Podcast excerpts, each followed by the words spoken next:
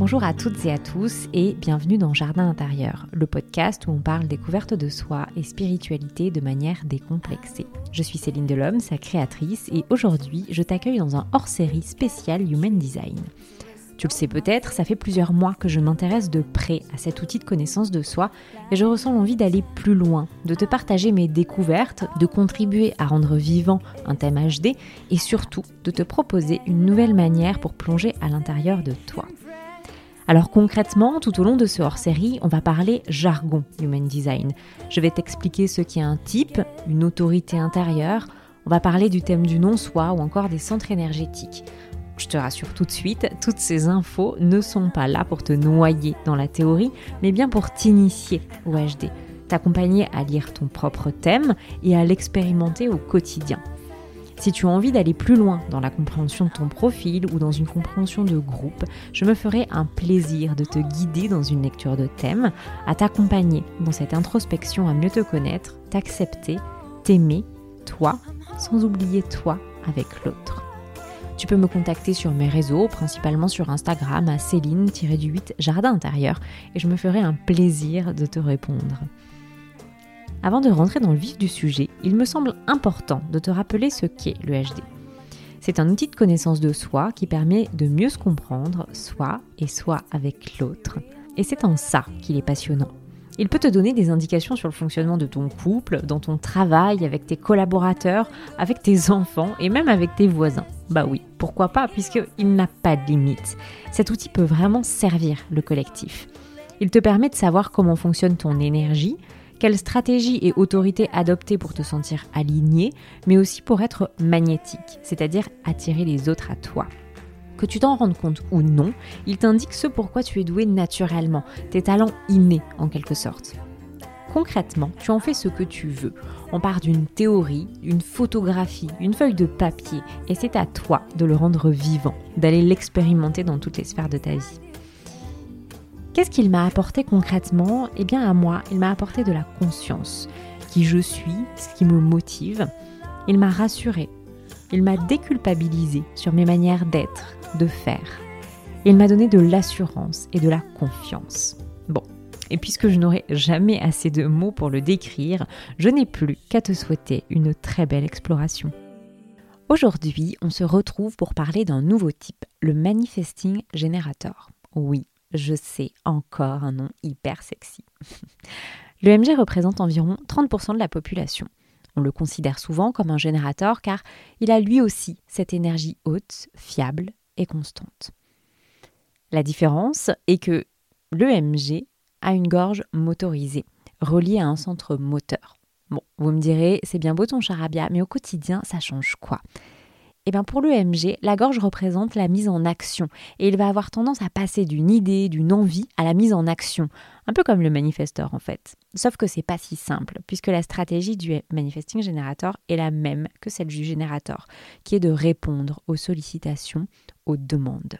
Si vous m'avez suivi, vous avez compris le plus grand défi du MG ronger son frein, développer sa patience, ne pas mettre en action toutes leurs idées. Et les idées, il en a, le MG. Si tu es manifesting générateur, ça te parle certainement. Tu sais, avoir mille idées à la minute, ne pas pouvoir t'endormir parce que tu es sûr d'avoir trouvé la super idée, celle qui va révolutionner le monde, enfin, au moins ton monde. Est-ce qu'il t'est déjà arrivé de commencer une activité, une pensée arrive, puis une autre, puis encore une autre, et te voilà partie dans un tourbillon d'activités en même temps? Plus de doute, tu es manifesting générateur. La différence avec les autres est que tu peux le faire. dans la limite du raisonnable, bien sûr. Je ne t'apprends certainement rien. Tu es capable de mener de front plusieurs projets.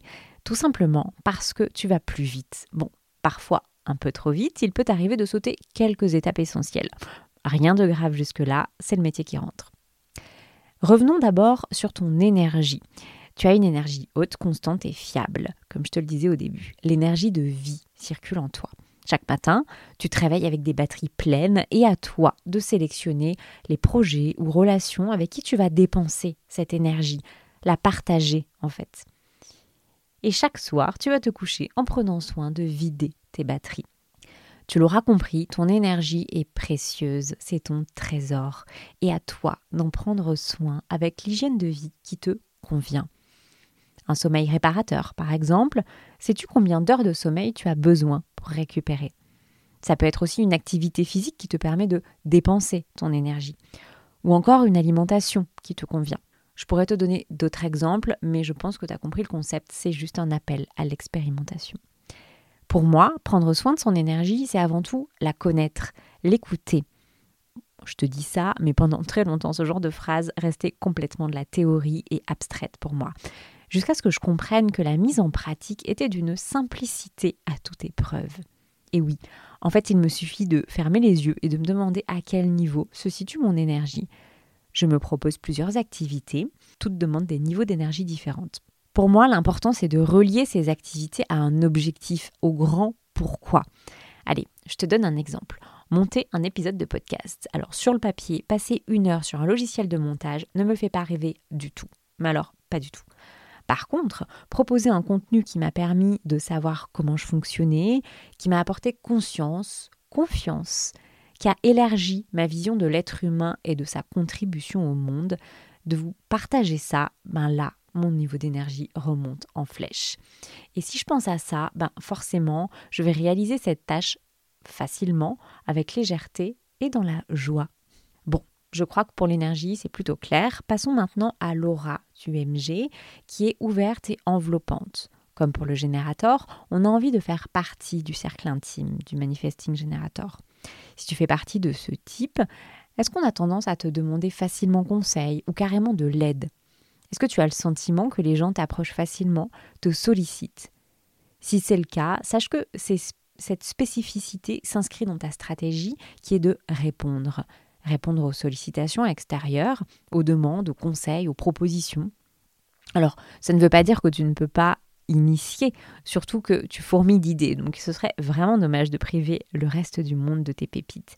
C'est juste qu'il y a un temps pour tout.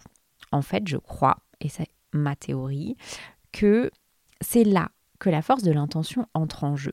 Je m'explique.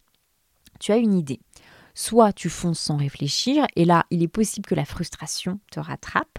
Soit tu as une idée, tu poses l'intention, tu en parles autour de toi, tu ouvres ton regard sur ce sujet sur ce sujet, pardon. Tu pars à la rencontre de personnes qui le vivent, tu intègres des communautés, en fait tu sèmes des graines et avec ton aura, tu peux être sûr que les signes, synchronicité, personnes vont venir à toi tu crées ton opportunité en fait.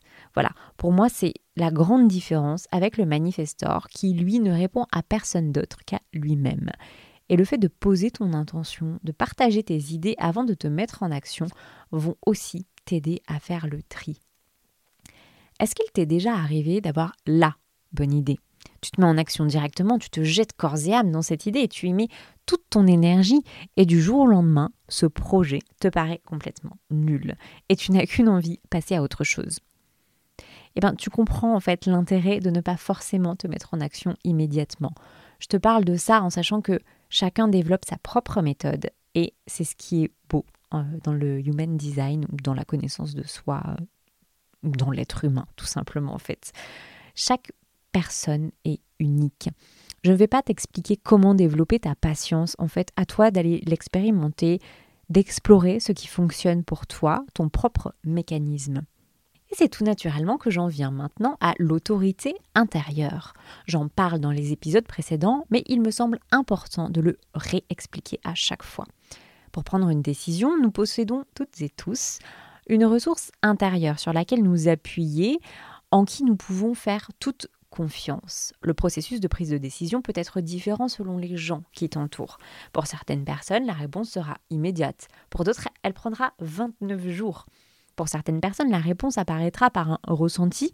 Pour d'autres, elle apparaîtra dans la bouche d'une personne de confiance ou encore lorsqu'elle prononcera la réponse. Et si je te disais que ta ressource intérieure ne se situe pas dans ton cortex?